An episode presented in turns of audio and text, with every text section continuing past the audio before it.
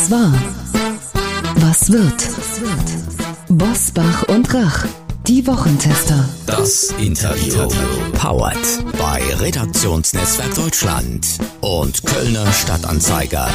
Und hier sind die Wochentester. Wolfgang Bosbach und Christian Rach.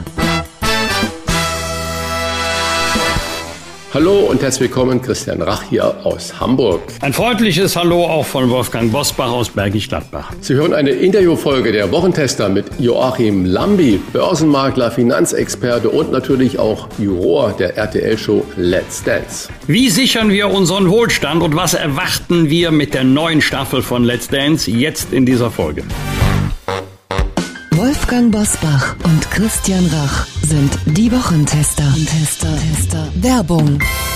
Wollten Sie Ihren Arzt immer schon mal in Ruhe und ganz persönlich fragen, welche Vorsorge die beste ist, wie Sie besser in den Schlaf finden oder wie man das Altern stoppen kann? Dann haben wir eine Hörempfehlung für Sie, denn im Podcast Gesund und Gesund Besser und länger leben sind Sie alle 14 Tage sonntags im direkten Austausch mit drei Top-Experten der Medizin. Professor Dr. Thomas Kurscheid, Dr. Dr. Dominik Duscher und Dr. Gerd Wirz bilden das Ärzteteam von Gesund und Gesund. Sie beantworten alle Ihre Fragen aus den Bereichen Langlebigkeits-, Präventions- und Zukunftsmedizin in jeder Folge neu. Professor Dr. Kurscheid ist Facharzt für Allgemeinmedizin in Köln und Ernährungs- und Sportmediziner. Sein Spezialgebiet ist die Präventionsmedizin. Sie kennen ihn durch seine Medizin-Bestseller und diverse Fernsehauftritte im WDR, in der ARD, bei RTL und Sat1. Dr. Dr. Dominik Duscher ist Facharzt für plastische und ästhetische Chirurgie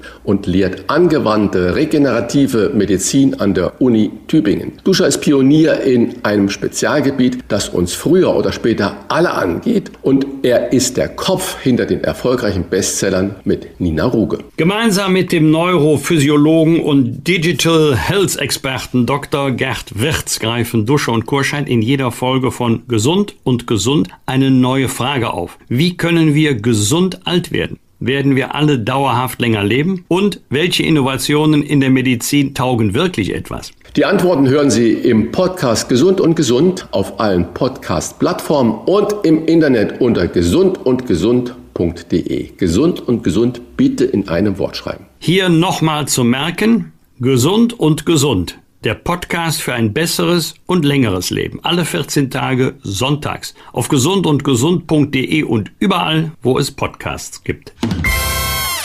Heute zu Gast bei den Wochentestern Joachim Lambi, gelernter Bankkaufmann, Börsenmakler und Juror der RTL-Show Let's Dance. Nach einer Ausbildung zum Bankkaufmann bei der Sparkasse Duisburg wechselte er Ende der 80er Jahre als Aktienmakler an die Düsseldorfer Börse und später an die Frankfurter Börse, wo er jahrelang als Aktienmakler dann tätig war. Und noch etwas kann er richtig gut, denn mit 16 Jahren machte er seinen ersten Tanzkurs, wurde Profitänzer und nahm sogar an Weltmeisterschaften teil. Wir alle kennen ihn seit 2006 als kritischen, aber auch erfolgreichen Juror in der RTL-Show Let's Dance, die an diesem Freitag um 20.15 Uhr mit einer neuen Staffel startet. Mit anderen Worten, er tut nicht nur so, der hat tatsächlich Ahnung. Herzlich willkommen bei den Wochentestern Joachim Lambi. Vielen Dank und äh, schön, dass ich ich bei euch beiden zu Gast sein darf. Joachim, wir werden nachher natürlich noch übers Tanzen sprechen, doch zunächst ist deine Expertise bei einem Thema gefragt, das uns alle angeht. Die Inflation gehört nach einer internationalen Ipsos-Studie derzeit zu den größten Sorgen der Menschen, noch vor Krieg und Klimawandel. Warum wird das Thema Finanzen, Inflation als so bedrohlich empfunden? Naja, das äh, Thema hat sich ja seit der Ukraine-Krise in einer Dimension potenziert, äh, welches wir gar nicht aus den letzten Jahrzehnten so kannten. Inflationen irgendwo Richtung 10 Prozent äh, sind nicht gesund für die Wirtschaft. Und äh, der normale Verbraucher merkt das unmittelbar am Portemonnaie. Das beste Beispiel äh, an der Tankstelle, die Preise für Benzin sind ich würde sagen, nahezu verdoppelt gewesen. Man musste da seitens der Regierung schon eingreifen, nicht nur in Deutschland, auch in vielen anderen Ländern. Und äh, wenn man einkaufen geht, äh, dann hat man fürs Geld vielleicht nur noch die Hälfte oder zwei Drittel im Einkaufswagen statt vorher. Und somit ist das eine bedrohliche Situation, was die Menschen unmittelbar erkennen und betrifft. Bedrohliche Situationen, sprich Existenzängste, haben ja in der Tat wirklich viele. Man öffnet den Brief des Energieversorgers und äh, kriegt fast einen Herzinfarkt, wenn man die Steigerungen da sieht. Sie haben das ja auch mal selbst, glaube ich, irgendwie erfahren. Sie waren erst elf Jahre alt, als Ihr Vater schwer krank wurde und Sie haben ihn gemeinsam mit Ihrer Mutter bis zu seinem Tod äh, gepflegt. Neun Jahre lang. Er hatte einen Gehirntumor. Hatten Sie oder Ihre Mutter damals auch so etwas wie Existenzängste? Unabhängig? Naja, wenn man elf Jahre ist, dann kennt man so Existenzängste nicht so direkt. Die sind dann mit der Zeit ein wenig verflogen. Ich muss dazu sagen, der Vater war der fast äh, Alleinverdiener in der Familie. Aber wir hatten Gott sei Dank noch einen selbstständigen Großvater, hatte ich in der Zeit. Der war, äh, hatte einen Großhandel auf dem Schlachthof in Duisburg. Und somit konnten wir das ein wenig kompensieren bis zu seinem Tode. Aber äh, natürlich, wenn der Hauptverdiener wegfällt, äh, dann muss man in der Familie ein bisschen auf Deutsch gesagt, Entschuldigung den Ausdruck, die Arschbacken zusammenkneifen, um das alles geregelt zu kriegen. Ich muss meiner Mutter aber da einen großen Dank aussprechen, äh, dass sie mir alles ermöglicht hat, wie jedes andere heranwachsende Kind, Dinge machen zu können, die dann auch ein bisschen Geld gekostet haben, aber die auch funktionierten. Ich hatte Gott sei Dank immer meinen Sport äh, ich hatte meine Freunde, das ist also alles so gelaufen, wie es war. Aber ja, äh, es ist dann nicht so eine einfache Zeit. Auch hinterher, als mein Vater verstorben war, ich in der Ausbildung war, das war dann mal nicht eben so das Geld, äh, das Ausbildungsgeld, was man hatte, was man dann auch so rausschießen konnte. Da mussten wir dann halt zusammenhalten. Das hat, das war eine schwere Zeit. Das hat uns geprägt bis heute meine Mutter und ich sind ein sehr gutes Team, um das so zu sagen. Äh, meine Mutter wird in diesem Jahr 83, ist immer noch topfit, Gott sei Dank. Wenn man Einzelkind ist, dann, dann schweißt das schon so eine Situation zusammen. Börsenparkett oder Tanzparkett, wo ist es schwieriger, sich unfallfrei zu bewegen? ähm, sagen wir es so, das Börsenparkett kann viele Erfolge, viel Kapital bringen, kann aber auch mal hier und da Geld kosten. Das muss man immer im, im, im Blick haben. Das Tanzparkett kann tolle Erfolge bringen, ist auch nicht gerade günstig, wenn man äh, andere Dinge betrachtet, aber etwas entspannter, weil es geht um Sport, es geht um Freude, es geht um Freizeitbeschäftigung für viele und dann ist das Börsenpaket vielleicht für den Geldbeutel etwas gefährlicher. Gegen die ganzen realen Situationen der Preissteigerung, wie sie im Moment ja überall und für jeden spürbar sind, können Sie natürlich äh, nichts machen. Aber Ihr Job ist ja auch heute, gerade bei RTL als Juror, äh, Sie müssen ja nicht nur streng bewerten, sondern auch motivieren. Was sagen Sie denn den Leuten da draußen, im Land. Wie motivieren Sie, um ein bisschen die Sorge vor dieser Inflation zu nehmen? Was kann man tun? Naja, ich glaube, die Spitze haben wir im letzten Jahr irgendwo erreicht. Es wurde ja auch zu Recht teilweise ein Riesenhype gemacht um die steigenden Gas- und Strompreise, die sich ja jetzt, wenn wir jetzt auf die Preise schauen, ja schon wieder auf dem 2021er Niveau befinden, also äh, vor dem Ukraine-Krieg. Ich sag mal, was haben wir nicht alles gehört? Äh, neue Duschköpfe bis hin zum Waschlappen von Herrn Kretschmann, den haben wir Gott sei Dank nicht live im Einsatz gesehen. Aber es wurde sehr viel Besorgnis gerührt, sehr viel Unsicherheit gegeben in der Gesellschaft. Es gibt ja diesen 5-Euro-Spruch, vieles erledigt sich dann von alleine. Nein, es erledigt sich nicht einfach so von alleine. Aber ich glaube, wir haben das Schlimmste überstanden. Wir werden keine 10% Inflation haben. Im letzten Jahr waren wir bei ungefähr 8,5%. Dieses Jahr prognostiziert man eine 6. Ich glaube, wir sind auf dem Weg wieder zu einer Inflation, was nicht von heute auf morgen geht, die in einem vernünftigen Rahmen ist. Die EU hat ja mal als Ziel 2% ausgegeben. Das wird jetzt in den nächsten ein, zwei Jahren wahrscheinlich nicht ganz so schnell erreichbar sein, aber der Weg wird dorthin gehen. Ich kann allen nur raten, lassen wir uns nicht so sehr depressiv werden, dass gar nichts mehr geht. Natürlich, äh, wenn das Geld knapp wird und eine Familie, die vielleicht auch nicht so viel verdient, muss auch vernünftig essen können. Da spreche ich bei Ihnen, äh, bei Herrn Rach wahrscheinlich, renne ich da offene Türen ein. Auch diese Familie muss Obst, Gemüse zu vernünftigen Preisen kommen, äh, kaufen können. Die müssen auch zur Arbeit fahren mit einem Auto, wo das Benzin irgendwo bezahlbar bleibt. Aber ich glaube, wenn wir das gemeinsam wie bisher schaffen, dann, dann haben wir eine gute Chance, durch diese, durch diese Inflation oder durch diese Krise zu kommen. Und äh, dann werden wir auch wieder Preise erleben, die für alle machbar sind. Natürlich ist das jetzt eine schwierige Phase noch, die sich schon etwas entzerrt hat und ich glaube auch für die nächste Zeit, es wird sich weiter entzerren. Wir hatten nach der Ölkrise 1973 in den beiden Jahren danach einen sehr, sehr großen wirtschaftlichen Aufschwung, plus sieben Prozent, Jahr danach plus acht Prozent. Danach sieht es ja im Moment nicht aus. Womit rechnest du deiner Erfahrung nach eher? Weniger Wohlstand oder dass vielleicht der Wohlstand nicht so steigen will, wie er in den letzten Jahrzehnten gestiegen ist? Naja, nun müssen wir sagen, äh, nach der Lehman-Pleite und nach der EU-Krise haben wir zehn, zwölf Jahre einen Aufschwung erlebt. Die Börsen sind natürlich auch der beste Gradmesser dafür, der uns einen Wohlstand gegeben hat, den, ich sag mal, meine Generation bewusst gar nicht so kennt. Natürlich nach dem Krieg und in den 60er Jahren, auch was du angesprochen hast, Mitte der 70er Jahre nach der Ölkrise, war der, war der Aufstieg, äh, der Erfolg Deutschlands noch größer. Aber wenn wir die letzten zwölf Jahre mal betrachten, dann haben wir uns schon einen Wohlstand ja, erarbeitet. Äh, der ist schon vielleicht des, des Guten zu viel gewesen. Jetzt kamen viele Umstände, allen voran natürlich auch die Ukraine-Krise, ähm, die für mich somit die Hauptverantwortliche war für dieses Steigen der Inflation.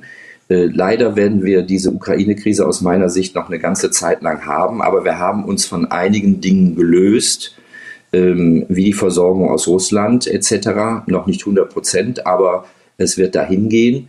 Ähm, ich glaube nicht, dass wir die nächsten Jahre so einen positiven Anstieg unserer Wirtschaft haben werden, aber erstaunlicherweise trotz des schweren Jahres 2022 haben wir ähm, ein positives Ergebnis äh, erwirtschaftet. Also die Wirtschaft ist oder steigt leicht und soll im nächsten Jahr noch besser sich entwickeln.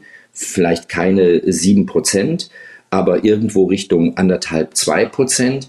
Und das sind ja eigentlich nach der schweren Zeit sehr gute und positive Signale, äh, man sieht das immer, die Börse nimmt immer eine ganze, ganze Zeit voraus. Man kann immer sagen, so ein halbes, dreiviertel Jahr äh, und die Börse nach den letzten Jahr, nach den letzten Nachrichten fällt nicht ab. Viele sagen, ja, ja, gut, irgendwann werden wir einen Crash bekommen oder äh, sehr stark fallende Kurse, was ich persönlich gar nicht so glaube. Unsere Wirtschaft ist robust, äh, die Menschen konsumieren trotzdem weiterhin. Äh, und das sieht man am besten, wenn man mal durch die Städte geht, auch wenn natürlich heutzutage viel online konsumiert wird. Nun dürfen wir trotzdem natürlich nicht äh, blauäugig sein. Viele, viele Familien im Lande können kaum noch den Klimmzug halten, sprich kommen nicht mehr mit dem Kopf über die Reckstange hinüber. Und es geht gar nicht um Wertzuwachs, sondern es geht darum, vielleicht das bisschen, was man sich schon erarbeitet hat, angeschafft hat, den Wert zu erhalten. Was ist denn Ihr Tipp? Oder wenn man mal im Monat doch vielleicht 500 Euro über hat, was kann man machen damit? Wie soll man werterhaltend anlegen? Ja, ich will noch nicht mal von 500 Euro sprechen. Ähm, viele sind froh, wenn sie äh, irgendwo mit Null schaffen, genau. kommen. Genau. Das muss man auch so sagen. Ganz genau. Aber wenn man irgendwo und gerade auch für die Kinder vielleicht 20, 50 oder vielleicht auch 100 Euro über hat, ich würde es, so habe ich es auch gehalten in den letzten Jahren, unsere Töchter sind jetzt auch schon groß, wir haben für unsere Töchter immer einen Aktiensparplan gemacht. Also was früher das Sparbuch war, ist heute sozusagen das Depot und äh, da sollten auch viele Menschen, die da Respekt oder Angst vor haben oder nicht wissen, wie das richtig funktioniert, sollten sich informieren, sollten zu ihren Kreditinstituten gehen oder mit Leuten sprechen, die das auch machen. Es ist praktisch ein, ein kleiner Sparplan, der dann nicht in ein Sparbuch oder in einen Sparplan geht, sondern der in ein Aktiensparen geht. Über viele Jahre, jeden Monat ein regelmäßiger Betrag. Das sind schon kleine Beträge von 20 Euro, äh, mit denen man äh, da starten kann, auch gerade für die Kinder, für die Enkelkinder. Und das wirklich, also wir haben es von Geburt an unserer Töchter gemacht, äh, bis zum 18. Lebensjahr oder so lange besser gesagt, äh, wie sie auch noch in Ausbildung oder in Studium sind. Und da kommt dann schon ein bisschen was zusammen. Und wenn man sagt, ja, die Börse könnte ja fallen, ja, die Börse ist keine Einbahnstraße. Das ist richtig. Es geht nicht nur nach oben.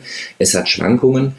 Aber bei diesen Aktiensparen, wenn man das regelmäßig monatlich macht oder halbmonatlich, da gibt es ja die, die, die, alle möglichen Möglichkeiten, äh, dann äh, ist man bei allen Kursen dabei, dann ergibt sich über viele Jahre dann auch ein Mischkurs. Man darf das nicht betrachten, ich mache das jetzt mal ein halbes Jahr und erwarte eine Rendite von 20 Prozent. Das wird nicht funktionieren. Ähm, aber wenn ich das über 10, 15, 20 oder noch längere Jahre mache, dann kommt da schon einiges zusammen und das ist für mich in den letzten Jahren und auch für die nächsten Jahre, wenn ich sehe, äh, gesetzliche Rentenversicherung, äh, man muss was auch zusätzlich noch in die Hand nehmen und das ist für mich die optimale Lösung, da ein gewisses Kapital zu erwirtschaften. Du hast es gerade selber gesagt, das ist nun mal leider keine Einbahnstraße, aber in anderen, also die Börse, dass sie sich immer nach oben entwickeln muss, hast du ja damit gemeint. In anderen Ländern ist die Aktienkultur noch ausgeprägter als bei uns. Wie erklärst du dir das, dass bei uns doch viele zurückhaltend sind? Übrigens, ich gehöre auch dazu. Ja, das ist aus der Historie gewachsen. Und äh, ich bin ja natürlich jetzt äh, 1989 an die Börse gekommen. Da war ich 25 Jahre alt, ähm, hatte mich vorher aber auch, als ich die Ausbildung gemacht habe und davor schon für Aktien interessiert. Ähm, somit war das für mich nie ein Buch mit sieben Siegeln. Aber aus der Historie gewachsen sind die Amerikaner oder die Engländer immer schon in solche Märkte, also in die Aktienmärkte gegangen. Wir in Deutschland, die Rente war sicher. Wir hatten ein Sparbuch, wo man immer ordentlich Prozente bekam. Ich kann mich erinnern, mein Großvater hat mal Anfang der 80er Jahre ein, ein, Monatsfestgeld gemacht von 14 Prozent. Also das gab's alles.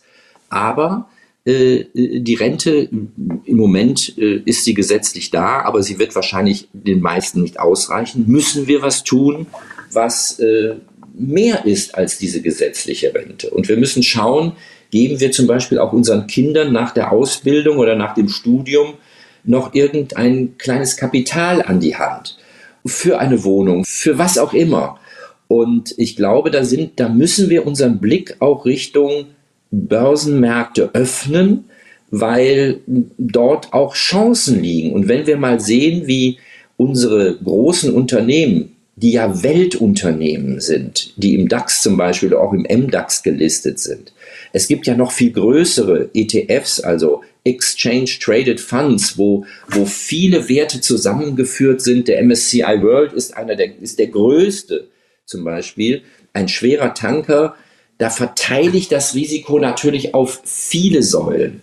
Und das ist das für den, der so ein wenig Angst hat vor diesem, vor diesem Engagement, dann schon besser, als wenn ich irgendwelche Spezialfonds oder ETFs nehme, um darin anzulegen. Mhm. Aber Herr Lampi, pass auf, machen wir es mal gerade ganz konkret. Es bekommt jemand 5000 Euro von der Versicherung oder von was auch immer. Was soll er denn mit diesen 5000 Euro machen? Wie soll er sie, die braucht er jetzt gerade nicht, um die Gasrechnung zu bezahlen. Wie soll er sie anlegen? Ich würde sie ein wenig splitten auf zwei, drei Fonds oder ETFs verteilen und zusätzlich würde ich noch einen kleinen Aktiensparplan machen dazu, dass dieses Kapital sich vergrößert und ich auch noch zu Kursen kaufe, die dann mal höher, mal tiefer sind, dass ich am Ende, wenn ich mir ein Ziel gesetzt habe, nehmen wir mal an, ich bin jetzt 40 oder 50 und sage, ich möchte bis zu meinem 65. Ich bin schon der erste Jahrgang, der bis 67 arbeiten muss, der Jahrgang 64.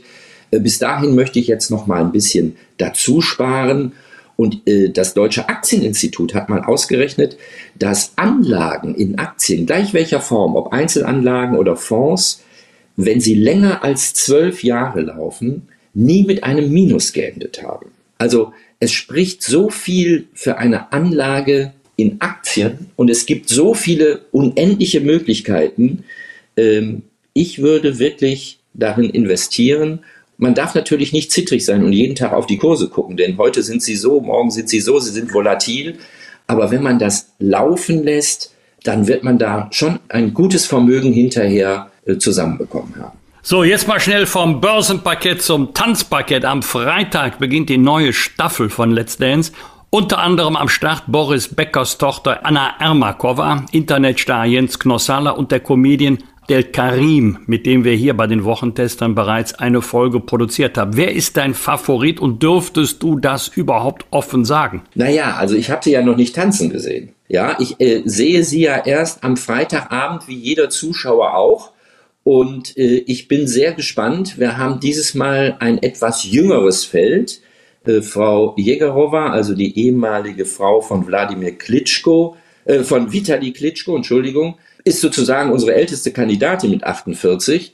Aber ich bin gespannt, wir haben bestimmt einige gute Talente. Ich weiß zum Beispiel, äh, Philip Boy, der auch schon bei Dance Dance Dance sehr gut performt hat. Gut, das war mehr so Hip-Hop. Ähm, wird wahrscheinlich eine Rolle spielen. Ob das dann ein Favorit ist, das wird sich am Freitagabend rausstellen. Aber ich bin sehr gespannt, weil dieses Team, was wir da zusammen haben, diese 14 Prominenten, so unterschiedlich sind, von Influencer, TikToker, Comedian äh, bis hin, wie du eben schon sagtest, Wolfgang, Anna Ermakova, die ja hier in Deutschland nur als Tochter von Boris Becker bekannt ist. Und ich hoffe, dass zum Beispiel so eine junge Frau viel mehr kann und sich zeigen kann, als wie wir eigentlich nur aus den bunten Blättern bisher erfahren. Lilly Paul, Zirkusartistin, hat unglaublich, äh, sieht nicht nur toll aus, unglaublich performt. Und Sie haben es gerade selber gesagt, Philipp Boy schon gewonnen und natürlich toller Körper als, ich glaube, Vize-Weltmeister war er im Kunstturn. Ja. Sind die Profisportler automatisch die Tanzfavoriten oder ist mein Gefühl, dass das Publikum eher auch Außenseiter liebt? Nee, ich sag mal, wir hatten auch schon Sportler, die überhaupt nicht funktioniert haben. Äh, also ich sag mal, ich erinnere zum Beispiel mal an, äh, wir hatten mal Arthur Abraham, ein Boxer, ging gar nicht, so ungefähr. Äh, auch nicht jeder Fußballer oder jeder Handballer ist ein filigraner Athlet. Tim Lobinger hatten wir mal da als Stabhochspringer, der ja wirklich ein Körpergefühl hat. Diese, diese Turner an der, an der, an der Stabhochsprungstange, äh, aber auch da, ich sag mal, da, da kommen viel mehr Dinge zusammen.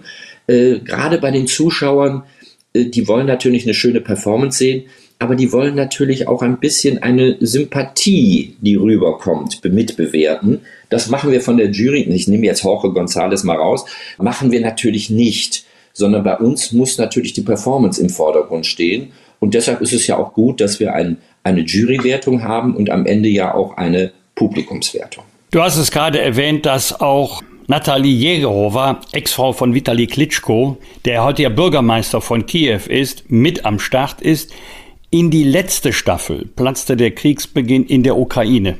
Einige Tänzerinnen und Tänzer waren ja auch persönlich betroffen, weil sie entweder russische oder ukrainische Familien haben. Wie ist es dieses Mal? Ja, wir haben äh, Natalia, die natürlich sehr eng verbunden ist, gerade natürlich auch durch die Position ihres Mannes in Kiew. Aber man muss ganz klar sagen, die Show Let's Dance ist keine politische Sendung. Die Show Let's Dance ist eine Sendung, wo unsere Zuschauerinnen und Zuschauer gerne freitagsabends um 20.15 Uhr einschalten, um mal drei, vier Stunden die Woche Woche sein lassen, die Probleme Probleme sein lassen und das, was alles so drumherum passiert. Und es wäre ein absolut falsches Zeichen, wenn wir in dieser Show oder diese Show benutzen würden, um irgendwelche politischen Statements zu machen, um irgendwelche Richtungen vorzugeben. Das ist eine Unterhaltungsshow, wo Politik, wo Krisen keine Rolle spielen dürfen. Wenn Jan Hofer dann mit RTL direkt dazukommt, dann darf er das und muss er das auch thematisieren.